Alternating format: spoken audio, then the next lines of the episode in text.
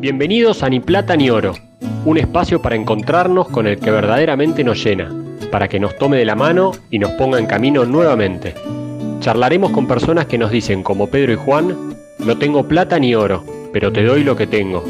En el nombre de Jesucristo de Nazaret, levántate y camina. Este podcast es a beneficio de los hogares de la parroquia Nuestra Señora del Pilar. Si te gusta, te pedimos que nos ayudes donando a través del link que está en la descripción de cada episodio. Muchas gracias. Arrancamos. Bienvenidos a todos. Hoy tenemos el gusto de conversar con Ignacio Gorupix. Ignacio es licenciado en Administración de Empresas y contador y tiene un MBA en la Universidad de Stanford.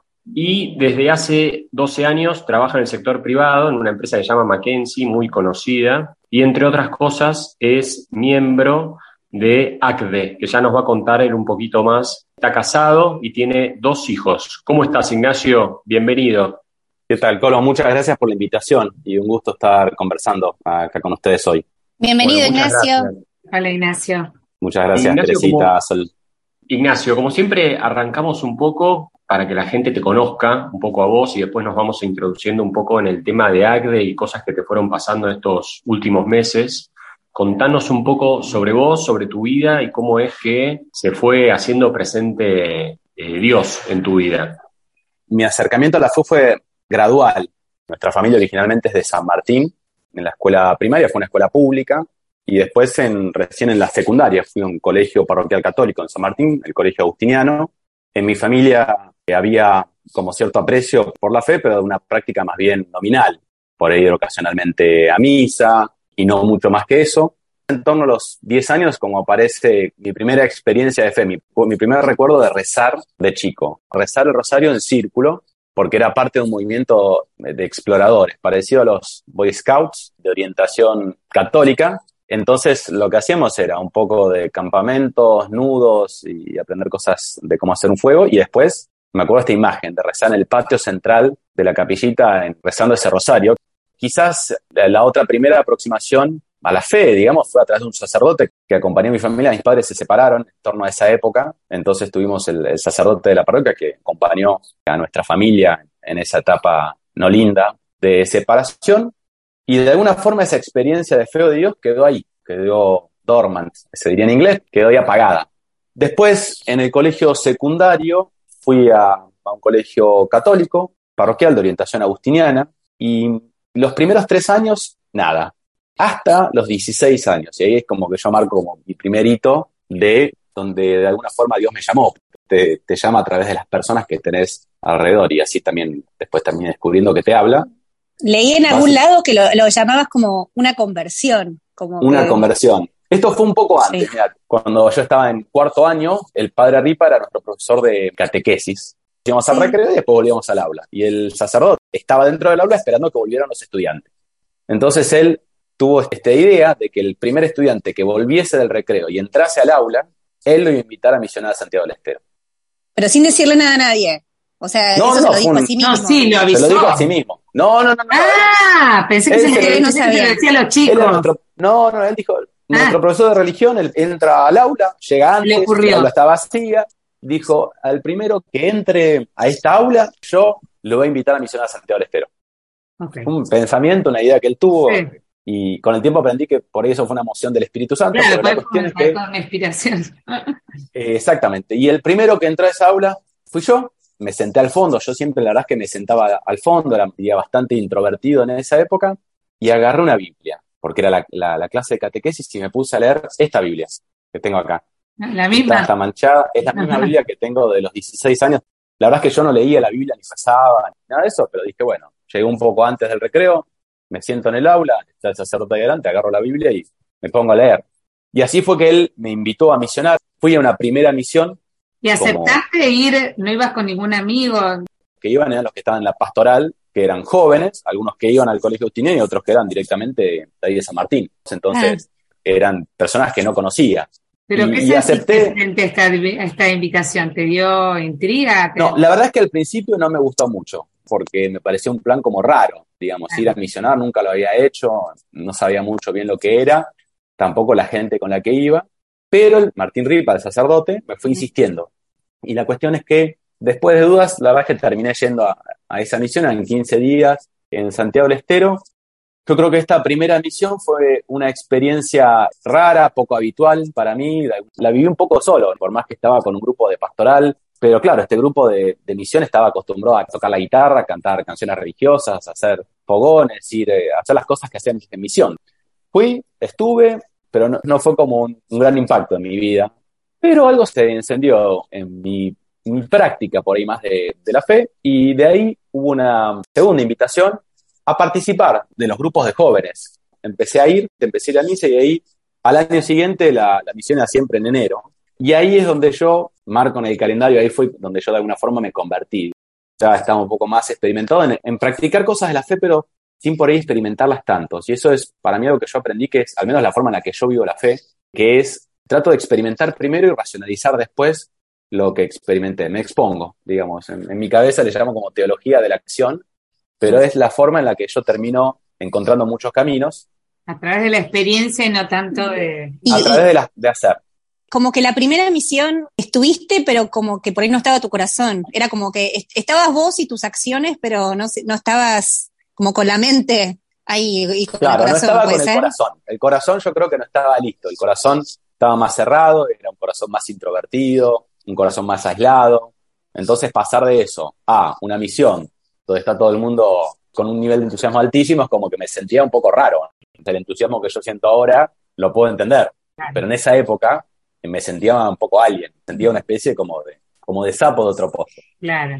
Igual estuvo bueno ir y hacerlo, ¿no? O sea, como que a veces no hay que estar todo perfecto y todo re en fuego y todo preparadísimo y todo entusiasmado para ir a hacer una acción pastoral o para ir a ayudar a los demás. No sé, como que a mí me, me sale esa idea de lo que vos estás contando, que a veces está bueno ir y hacerlo, aunque por ahí no, no, lo sienta o no esté así, y, después por ahí surgen otras cosas, ¿no?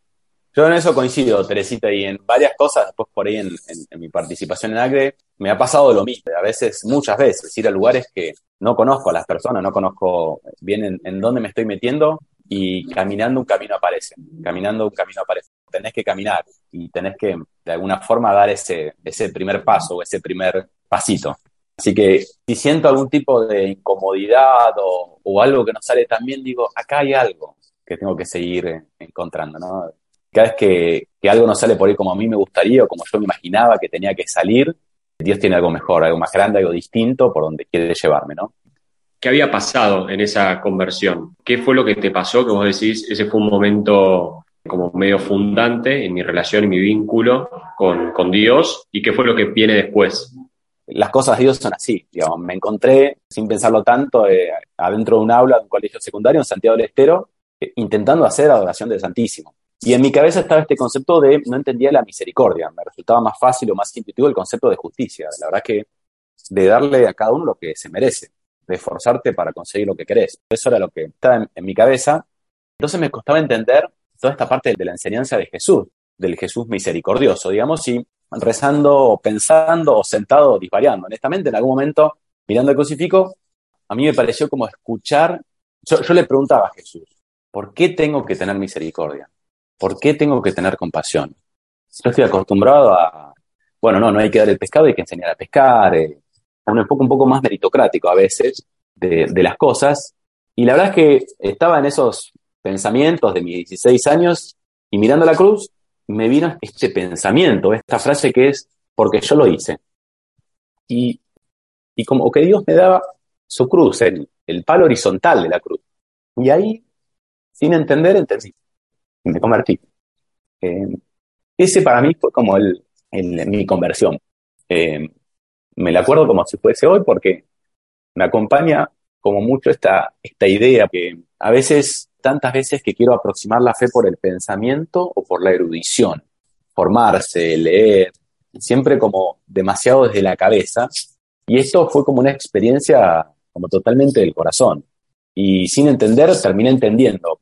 Eh, ahí fue como mi conversión y eso cambió mucho, al menos en mi vida, porque ahí sí me metí a fondo en la pastoral, digamos. Nosotros en, la parroquia teníamos un movimiento llamado Cante y Camina, de inspiración agustina, que hacía un tres patas, piedad, estudio y acción, ¿no? Piedad, estudio y acción que se reforzaban mutuamente, entonces teníamos mucha formación, después teníamos mucha espiritualidad, adoración, retiros espirituales para jóvenes, misas, Y después mucha acción apostólica, ¿no?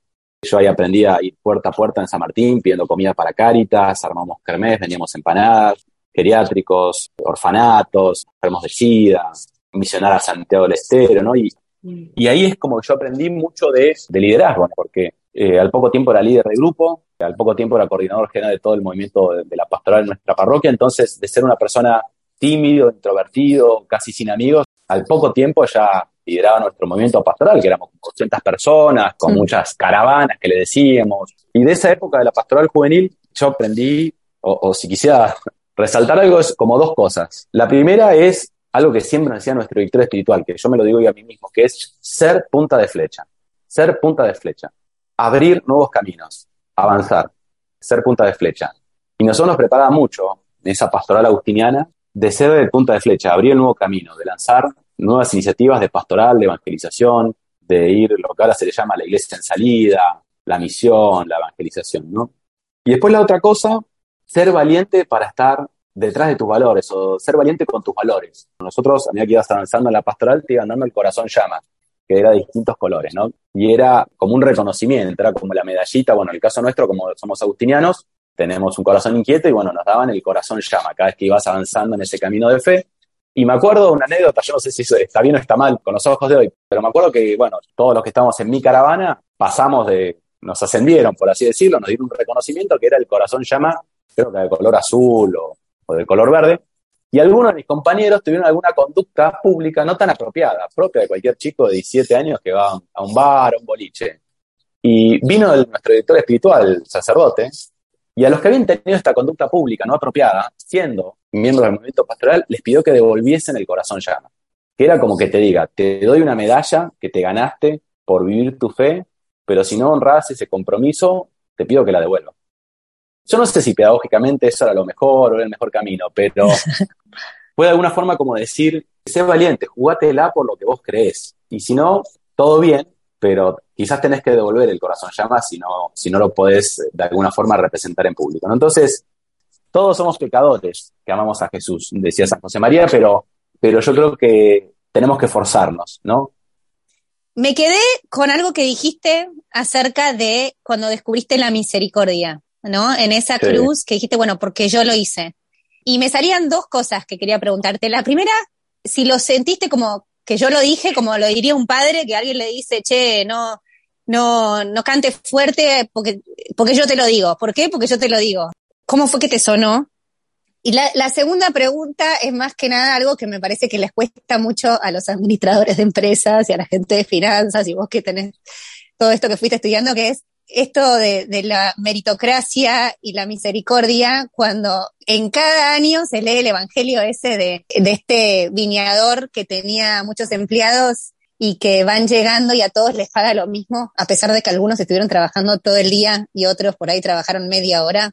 Y siempre me pasa, cada vez que salimos de, de, misa, ese día, toda la gente que estudia administración de empresas, finanzas y todo, están despotricando. Entonces quería preguntarte si a vos te pasa lo mismo o no. No, te digo, de, la primera parte, la verdad es que estaba ahí en el, adorando al Santísimo, mirando la cruz en la oscuridad y mirando el crucifijo, me vino este pensamiento, pero el pensamiento era porque yo lo hice, como si fuera un hermano mayor que te dice eso, no, no te lo explica, no te lo racionaliza, pero de alguna forma sí tenía como una carga de seguridad o de convicción de que no hay tanta duda y que quizás no hay explicación. A veces queremos encerrar a Dios en nuestros pensamientos, en nuestros razonamientos. Hay gente que quiere encerrar a Dios en la astrología, en la carta astral, en el horóscopo. Y Dios es eh, un creador, escapa de cualquier tipo de encierre o lógica. Cualquiera de nosotros quiere hacer. Como eh, que era más un créelo y confía en mí que tratar de entenderlo todo. Era vivirlo más que creerlo. Es, no todo por ahí tiene una explicación en ese momento. En concreto era créelo, tratar de vivirlo, y eso fue lo que traté de hacer, de vivirlo, de practicarlo. Y de ahí fue cuando empecé a sentir cada vez más deseo de ayudar a otros, más allá del mérito o el no mérito, a través de, esa práctica. Me impresionó a mí de lo que contaste, Ignacio, esa noche, que fue un encuentro, un momento de gracia, ¿no? Fuerte, pero fue un encuentro personal, ¿no? Vos estabas queriendo entender con la cabeza y en el fondo te encontraste con Jesús. Y cómo ese encuentro con Jesús te cambia a vos, ¿no? Que decís que pasaste de ser tímido a buscar ayudar a los demás, a, empezar a ser como líder, ¿no? Cómo el encuentro con Jesús nos, nos cambia, ¿no? Pero un liderazgo distinto, porque es un liderazgo desde la misericordia. No sé, no es cualquier liderazgo. Antes de ese encuentro yo no tenía tanta experiencia en liderar, ni en ser líder, digamos. Era más bien introvertido, tímido, todo lo opuesto de lo que te diría cualquier persona que me conoce hoy. Hoy, por ejemplo, me es más natural ser misericordioso o perdonar. Vuelvo a, mi vida de fe, todo ese ímpetu de la pastoral juvenil fue de los 16 hasta los 20, 21 años. Pues, bueno, trabajaba el día completo, iba a la facultad a la madrugada y a la noche, y después volví a San Martín, así que la cuestión es que ahí viene como mi segunda etapa de vivir la fe más bien solo, de ir a misa solo, de no tener un grupo pastoral de referencia.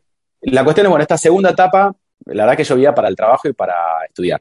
Hice las dos carreras de grado en la UBA, hice una maestría en finanzas en Ditela, pero mi gran objetivo era a los 26, 27 años irme a estudiar a Estados Unidos. Nosotros la verdad que no teníamos los medios en nuestra familia, pero algunas universidades de Estados Unidos, si te admitían, te financiaban todo. Y ahí me preparé, unos exámenes y me fui a a, Estados Unidos por dos años, a los 27, a Stanford, una universidad que queda en Palo Alto. Y ahí fue como un, shock. Venía de vivir en un barrio de clase trabajadora y caigo en Palo Alto, digamos, con estudiantes de, todo el mundo. Pero ahí también traje como mi fe católica, digamos, y, encontré como un pequeño lugar de pertenencia, ¿no? En, ir a misa. Eh, la universidad tiene una, una, iglesia muy linda en el centro de la universidad, de ser el CFO de la, de la Asociación de Estudiantes Católicos. Es como que de alguna forma mantuve esa pertenencia por esos dos años que estuve en Estados Unidos.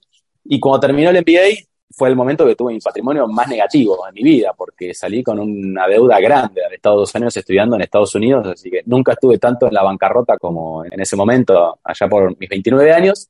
Y ahí me contrataron en, en McKinsey Company, es una firma de consultoría global de alta dirección. Y desde el 2008 que estoy ahí, digamos, ahora soy socio. Y la cuestión es que la carrera en McKinsey era de muchísimo viaje, ¿no? Entonces yo de los 29, 30 hasta los 38, 37 vivía en hoteles y aviones.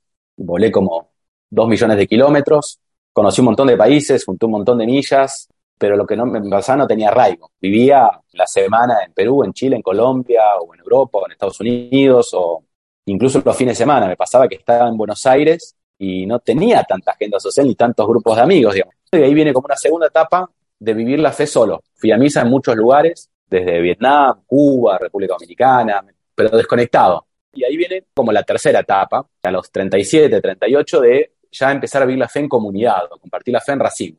Yo me había asociado a ACDE tiempo atrás, a los, a los 30, pero no, no participaban, hacía alguna cosa. De, explicar lo que es ACDE para el que no sepa? Sí. ACDE es la Asociación Cristiana de Dirigentes de Empresa. Somos una asociación de personas, no de empresas. Hoy tenemos 800 socios. Tenemos unas 60, 70 actividades por año, espiritualidad, formación, acción. Hacemos cuatro o cinco retiros espirituales por año para políticos, para empresarios, para gente de empresa, para sindicalistas. Tenemos una revista, que es la revista Empresa, donde publicamos más o menos 30, 40 artículos. Creo que la, forma en la que nosotros tratamos de comunicar a ACDE es promovemos los valores cristianos en el mundo de la empresa y del trabajo. Y yo creo que es dos planos. Desde un plano más de mi propia vida de fe en comunidad, de mi formación, mi espiritualidad y mi acción apostólica, y después influenciar en las estructuras sociales de la Argentina para promover estos valores cristianos, desde comunicados, hablar en ámbitos legislativos, en ámbitos sindicales, en otras cámaras empresarias, nuestro carisma es traer a Cristo, es tratar de traer a Cristo a donde estamos, en nuestro metro cuadrado. Y para mí, en realidad, la mejor forma de explicar a ACDE no es esta. La mejor forma de explicar a ACDE es contar de Enrique Shaw, que fue quien hace literalmente 70 años fundó ACDE. Hicimos una entrevista a la hija de Enrique Shaw, que es uno de los primeros episodios de nuestro podcast, así que también eh, invitar a los que nos escuchan, si es que no escucharon ese episodio, a escuchar acerca de su vida, ¿no? Desde, desde una primera fuente como es una hija. Pero contanos un poco también. Soy socio de ACDE desde hace 11 años. Los primeros cinco años estaba, pero no participaba y tampoco me formaba mucho, ¿no? Y hace cinco años, seis años, me, alguien me regaló un libro de Enrique, me lo pusieron en la mano y lo empecé a leer. Y ahí me leí todos los libros de Enrique, ¿no? Y, y lo conocí, lo, lo tomé como un modelo. Yo tengo estampitas acá en mi estudio y tengo una de Enrique, que me mira, tengo acá apuntándome siempre. Y lo que me pasó hace un par de meses es que me puse a leer los 300 testimonios de la causa de canonización de Enrique, para ver no tanto lo que escribía Enrique, sino lo que la gente que lo conoció decía de él. Estos testimonios son públicos, los podés leer, te lleva unas 15, 20 horas, y conocí a Enrique a través de los ojos de los que lo veían. Operarios, recepcionistas, jefes de planta, gerentes, personas de, relaciones familiares, miembros de directorio, ¿no? Y de esos 300 testimonios, excluí dos cosas, excluí las opiniones y frases, tipo Enrique decía lo que yo opino de Enrique, y después detalles descriptivos de que tenía tal o cual camisa y tal o cual traje y la camioneta que manejaba. Excluí todo eso y me quedé solamente con lo que la gente que vivió con él y lo vio decía que Enrique hacía, ¿no? ¿Qué hacía Enrique Joy? Les cuento algunas cosas que aprendí. Enrique estuvo preso dos veces. Estuvo una vez preso 36 horas y otra vez preso 11 días. Siempre por estar vinculado en torno a instituciones católicas. Y él sabía que le iban a venir a buscar y se quedó en Argentina. Esperó que lo viniesen a buscar, rezó con su familia y lo detuvieron lo interrogaban, lo ponían con otras 15, 20 personas con un colchón en, alguna comisaría. Enrique, cuando tenía 14, 15 años, fue a la Marina y él dijo que él quería llegar virgen al matrimonio. Y le hicieron bastante bullying por un año, todos los marinos, sus compañeros, digamos. Y él, pues en la Marina, es una gran obra evangelizadora. Varios se convirtieron, trajo un sacerdote de fuera para que celebrase misa adentro de las instalaciones de los astilleros, donde típicamente no, no había misa. Compartía su fe en la Marina. Enrique a cada persona del trabajo que se casaba le regalaba una Biblia. Y Enrique tenía muchas de estas cosas de tener convicciones y de traerse apostolado al día a día, ¿no?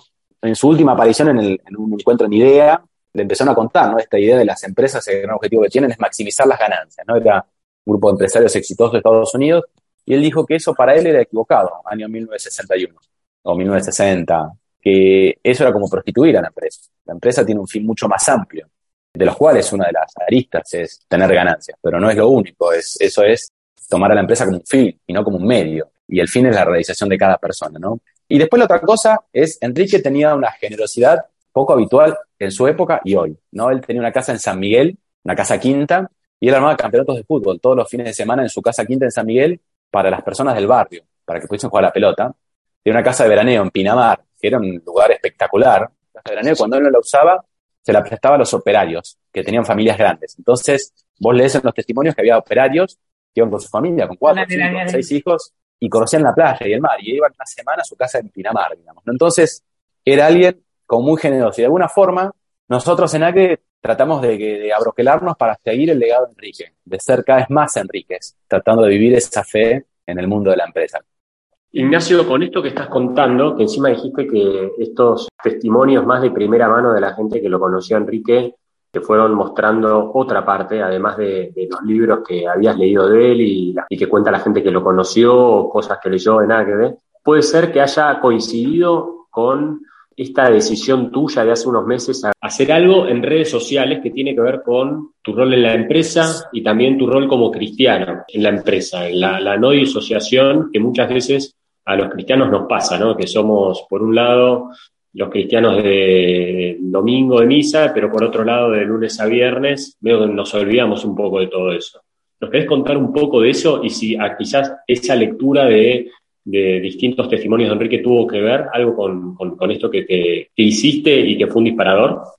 Te digo la verdad, tuvo mucho que ver, porque empieza a pasar muy en simultáneo, ¿no? Yo lo que me encontré en esta última etapa de la pastoral, ya salí de la pastoral juvenil, ahora estoy en la pastoral de la empresa, de la empresa y del trabajo, y me empezó a pasar que estaba dedicando mucho tiempo a, un rol por ahí más institucional desde ACDE. Empecé a tener como esta llamada de vivir la fe, de compartirla en público y en primera persona, en público y en primera persona, ¿no?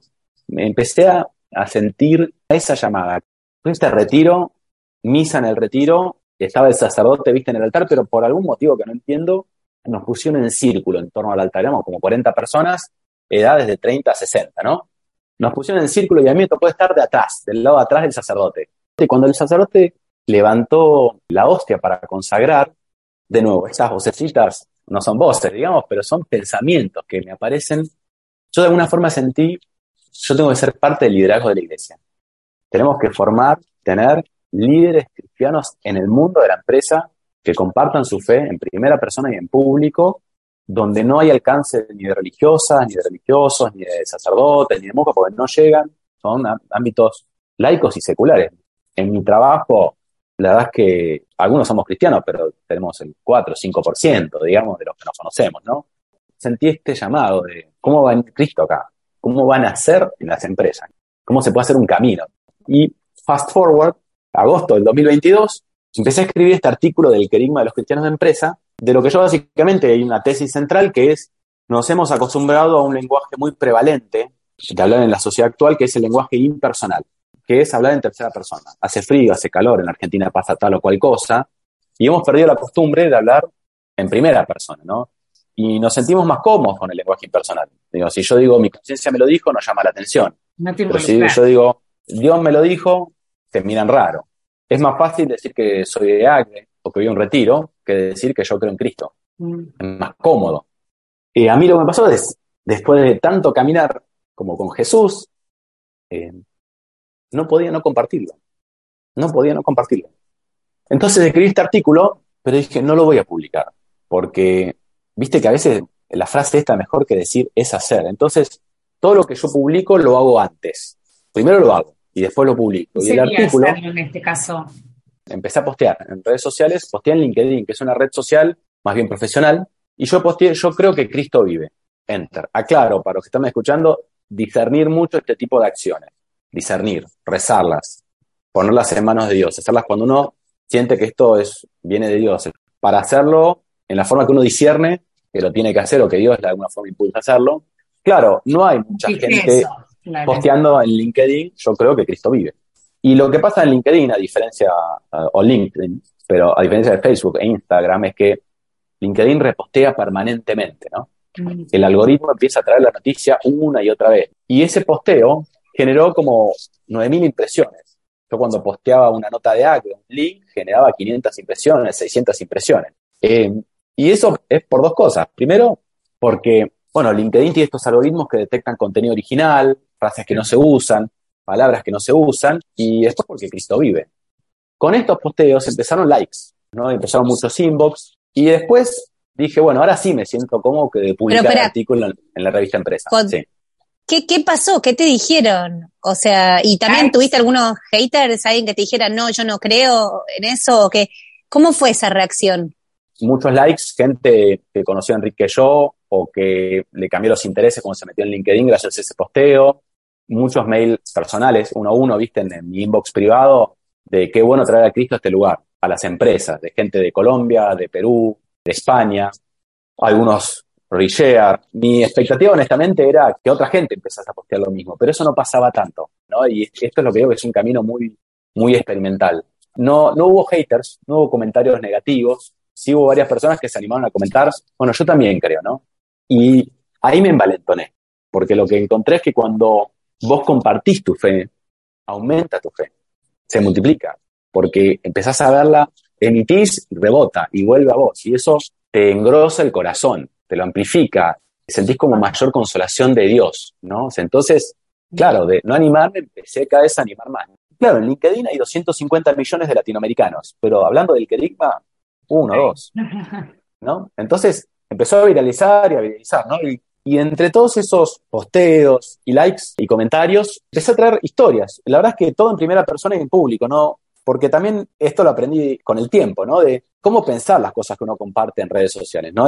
lo, que menos a mí me, ha funcionado es compartirlo más en primera persona, cosas que no sean controvertidas o que generen sensación de exclusión o posiciones extremas. Yo cuento historias concretas de mi vida de fe, de que vi una ermita de la Virgen y la reentronizamos con el sacerdote y fueron 50, 60 personas y hicimos una procesión. Llegamos en octubre del 2020 a un country con un paisajismo impecable, la verdad es que la Virgen no estaba bien cuidada, ¿no? Tenía muchos roseros colgados medio rotos, estaba sucia, la vegetación no estaba linda. Nos tomamos como cinco meses con mi familia en arreglarla, quisimos contratar a alguien para hacerlo, no aparecía ningún especialista en reparación y mantenimiento de vírgenes. Fuimos con mi mamá y con mi hija a restaurar la Virgen y una vez que la restauramos, el country empezó a ponerle como un mejor parquizado, un caminito de piedras, unos banquitos para que la gente se pudiese sentar. Y este 8 de diciembre del 2022, después de más de una década, hicimos una misa en el country. Y vinieron 100 personas. Y la gente, la gente pedía misa de un lugar donde hace dos años teníamos ahí el, lugar, la placita, la Virgen. Entonces, como uno caminando estos caminos empieza de alguna forma como a aparecer ese camino, ¿no? Y ahora nada. vas abriendo punta de flecha. Vamos abriendo camino, punta de flecha de, para, nada, traer a Cristo al country. Traer a la, la obviamente. Que tiene, que tiene sed de eso y por eso es que cuando alguien abre un poquito la puerta, la gente se manda también, ¿no? Hay mm. sed de sentido, el mundo no te llena, la gente se da cuenta. Por eso digo, yo siempre digo, no hay mejor momento para compartir la fe que hoy. Hoy es cuando más se necesita. Y no todo el mundo está llamado a ser punta de flecha tampoco. O sea, hay gente que, no se anima, pero que sí necesita que alguien, y después sigue atrás, ¿no? Y se necesita las dos cosas, la punta de flecha y los que siguen atrás. Yo creo mucho en ese concepto como de, no solamente de los carismas que uno tiene y los talentos que uno tiene, y que es una enseñanza un poco más genérica, ¿no? De más talentos tenés, más tenés que poner al servicio de Dios, pero creo en el concepto como de vocación, pero vocación entendida como esa maravilla que es una llamada de Dios, que tiene dos características para mí. Una es solamente vos podés escuchar esa voz. Y la otra es solamente vos podés ponerla en acción. Y cada uno de nosotros tiene una vocación única, que solamente nosotros podemos poner en acción. El Beato Acutis decía, todos nacemos originales, pero muchos mueren fotocopia. Mm. Y la gracia, al menos en mi experiencia, es, todas estas vocaciones se combinan, se entrelazan. Digamos, el punta de flecha con el palo de la flecha. El tema es que te tenés que poner como out there, digamos, ¿no? Tenés que y los que te acompañan, ¿no? Porque uno a veces se inspira con una idea, pero necesitas el empuje de por lo menos dos o tres que te ayudan el empuje, pero digo, el empuje aparece. Yo no te imaginas la cantidad de mando mails tipo random y encuentro respuestas increíbles. Esta emoción que tuviste y este empezar a recorrer este camino de empezar a compartir en una red social como LinkedIn, Vos también dijiste que primero, antes de agarrar y, comentarlo y compartirlo, tratás primero vivirlo y hacerlo carne. Hoy en día sos parte de una empresa, sos socio de Kinsey. ¿Cómo te interpela esto y qué cosas vas haciendo para quizás dentro de, las organizaciones? Porque me, me, parece es una duda que creo que debemos tener varios cristianos, es cómo llevamos esto a lugar de nuestras organizaciones de las cuales formamos parte, donde queremos compartir algo bueno, pero también está esto de, bueno, hay ciertos temas que pueden llegar a ser delicados para ciertas personas, esto de no hablemos de, tales temas que per se son buenos, pero bueno, para algunas personas pueden ser tomados como para mal. ¿Cómo vas recorriendo ese camino dentro de tu organización, que puede ser algo, me parece como muy inspirador para, para otras personas que tienen esta misma inquietud? De ese primer posteo, el de Yo creo que Cristo vive, claro, de tanta viralización lo vieron muchísimos colegas de mi trabajo, de oficinas de, toda Sudamérica. Y uno de los likes vino de un colega de la oficina acá de Buenos Aires. Y este colega me dijo, Nacho, vos sabías, yo estoy hace ya 14 años en McKinsey, ¿no? Me dice, ¿vos sabías que tenemos un grupo de cristianos en el trabajo que nos conectamos por una plataforma de Slack y que hay momentos de oración todas las semanas, pedimos intenciones, hacemos testimonios también todas las semanas, vienen alumni, digamos, también a compartir testimonios. ¿Sabías que existe esta comunidad? Y la verdad es que no tenía ni idea. Y es una comunidad que hay más de mil personas en ese grupo en, todo el mundo, ¿no? Entonces, cuando me sumé, empecé a poder, digamos, compartir la fe una vez por semana, media hora, con cristianos del trabajo que se conectan o nos conectamos desde distintas partes del mundo para compartir como un momento de oración, algo que en toda mi experiencia previa había hecho solamente una vez con un socio evangélico de Alemania, que una vez estamos en San Pablo, me dijo, ¿querés rezar? Nos metimos los dos en una salita y rezamos, año 2000, 2015, digamos. Esa había sido la única vez que yo había rezado con alguien del trabajo en el trabajo. Pero la cuestión es que cuando encontré esto dije, ¿cómo Dios crea? ¿Cómo Dios crea, eh, hace caminos, ¿no? En todos lados. Y empecé a descubrir que había otros grupos así, en otras compañías, eh, en otros países, de cristianos o de católicos en distintas empresas, ¿no? Y, y ahí empecé de alguna forma a decir, no hay una pastoral para vivir la fe adentro de la empresa. Hay dudas, hay inseguridades. Es como que de alguna forma nos hemos creído que la religión se habla en la vida privada. La religión es para una esfera privada. Y yo quiero desafiar eso.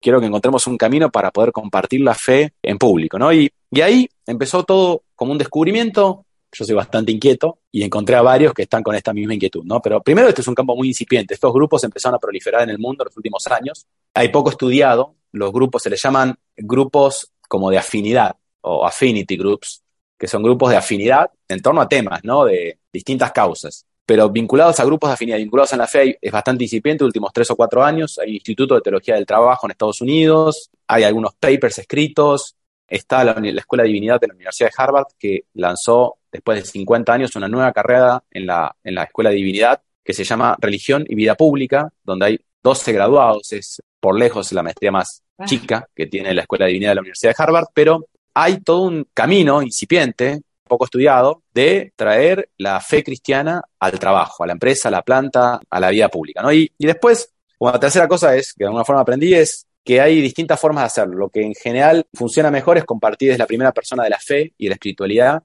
y evitar la parte más controvertida, las posiciones extremas, lo que es más el pensamiento de la erudición, digamos. Hablemos de lo que hacen estos grupos, es testimonios, recemos juntos, intenciones, quiero compartir lo que me preocupa, ese tipo de cosas, eso generan comunidad, generan cohesión, no es controvertido, no se plantean posiciones extremas, muchos son grupos cristianos, con católicos, con evangélicos, al fin de cuentas es eh, la unidad en Cristo. Y hay todo un recorrido, aprendí también que cada vez más gente posta cosas personales en LinkedIn, cada vez más gente trata de vincular esas cosas personales con cosas que aprendió, que le sirven para el mundo del trabajo, importa la frecuencia. Todo esto lo aprendí porque lo hice y después pedí que me revisaran el perfil, las cosas que estabas posteando para ver qué les parecía, digamos, ¿no? Porque una de las cosas sí que pregunto con todas las personas que hablo es, ¿alguien alguna vez te preguntó esto? ¿Alguien lo está haciendo?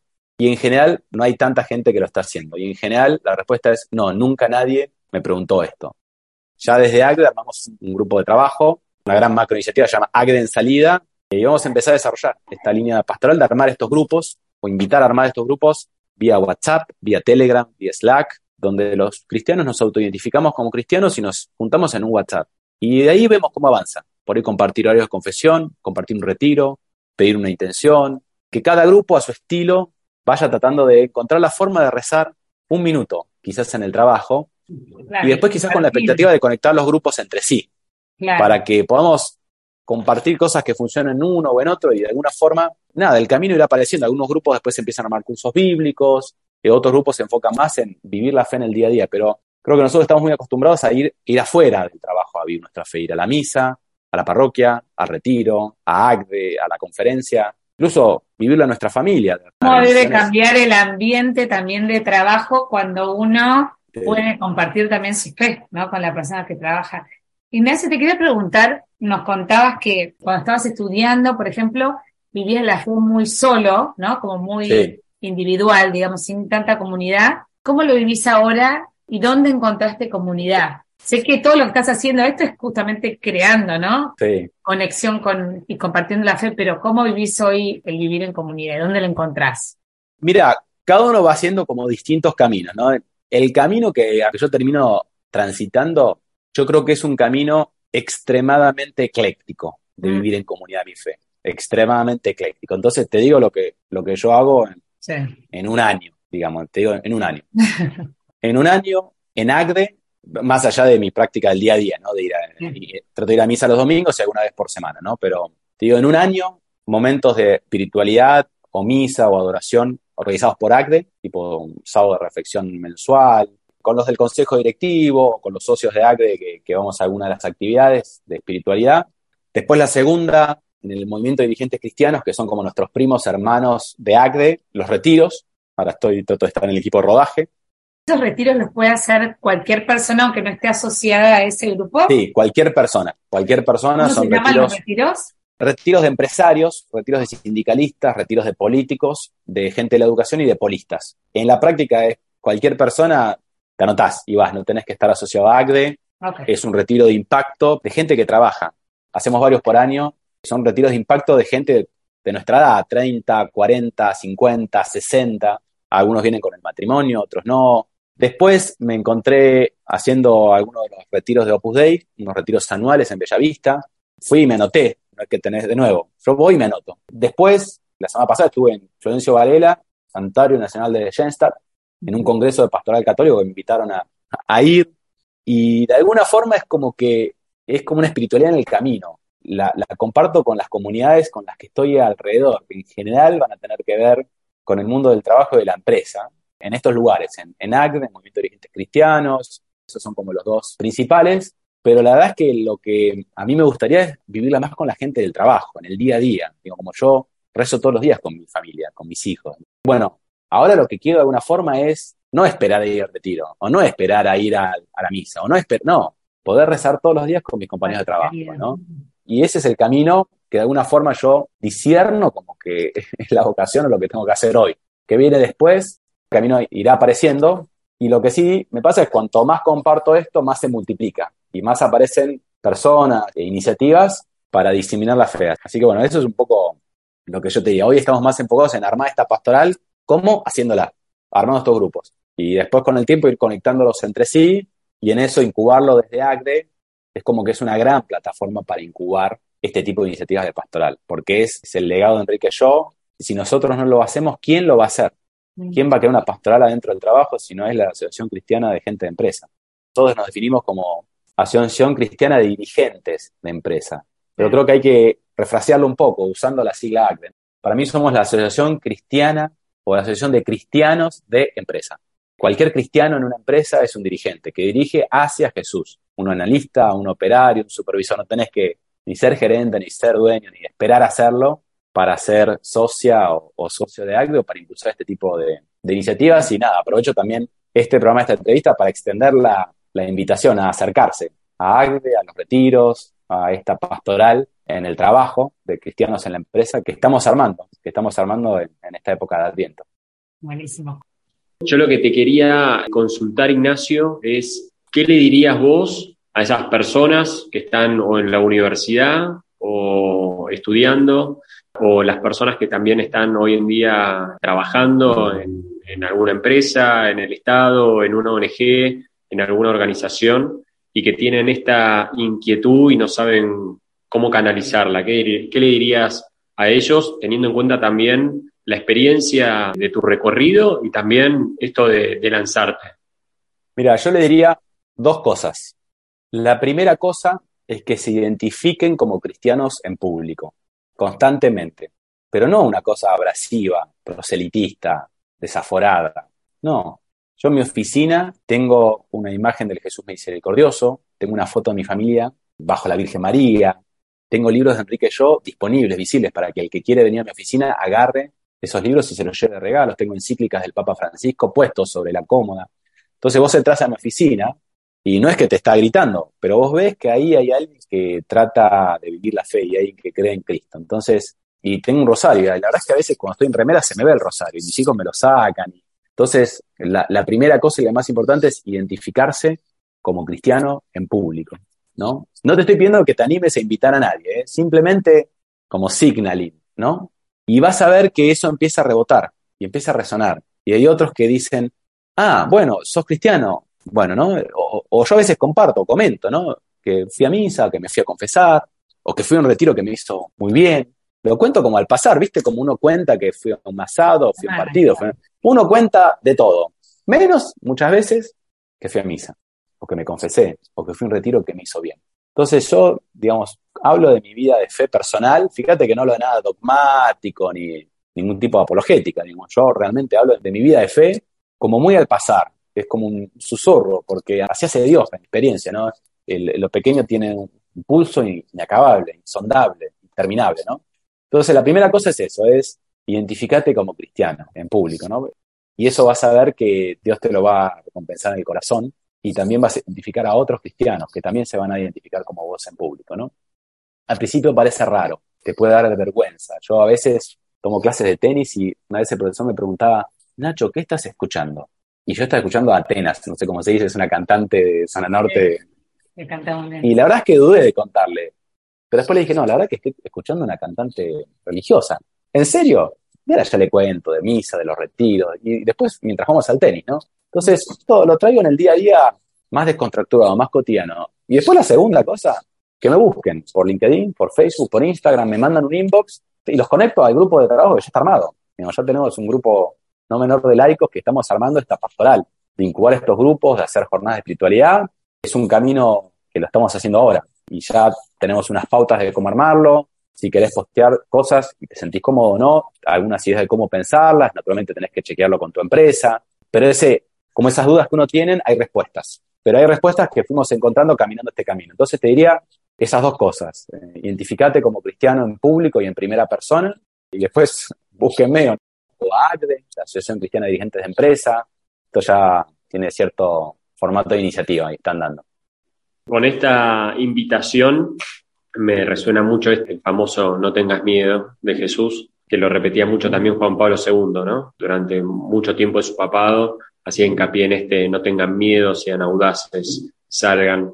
Y el otro día era el acto de fin de curso de, de, mi hijo y los compañeros, y el director de primaria hablaba de este no tengan miedo, que es un, un lema del colegio, y hablaba de que muchas veces vamos a tener miedo, que los mismos chicos le decían, pero yo miedo voy a tener.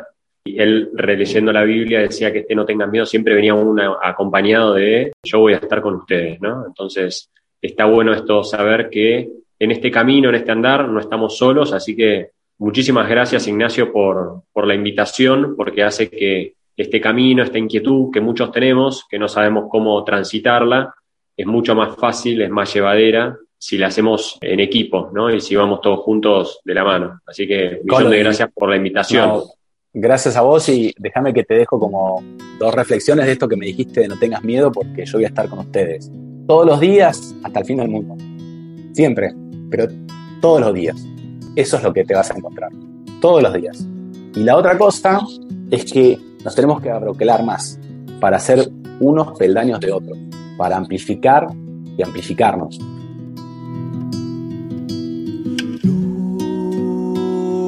Del mundo. Deja de ocultarte en lo profundo. Sal de la tierra. Cuida tu sabor, nunca lo pierdas.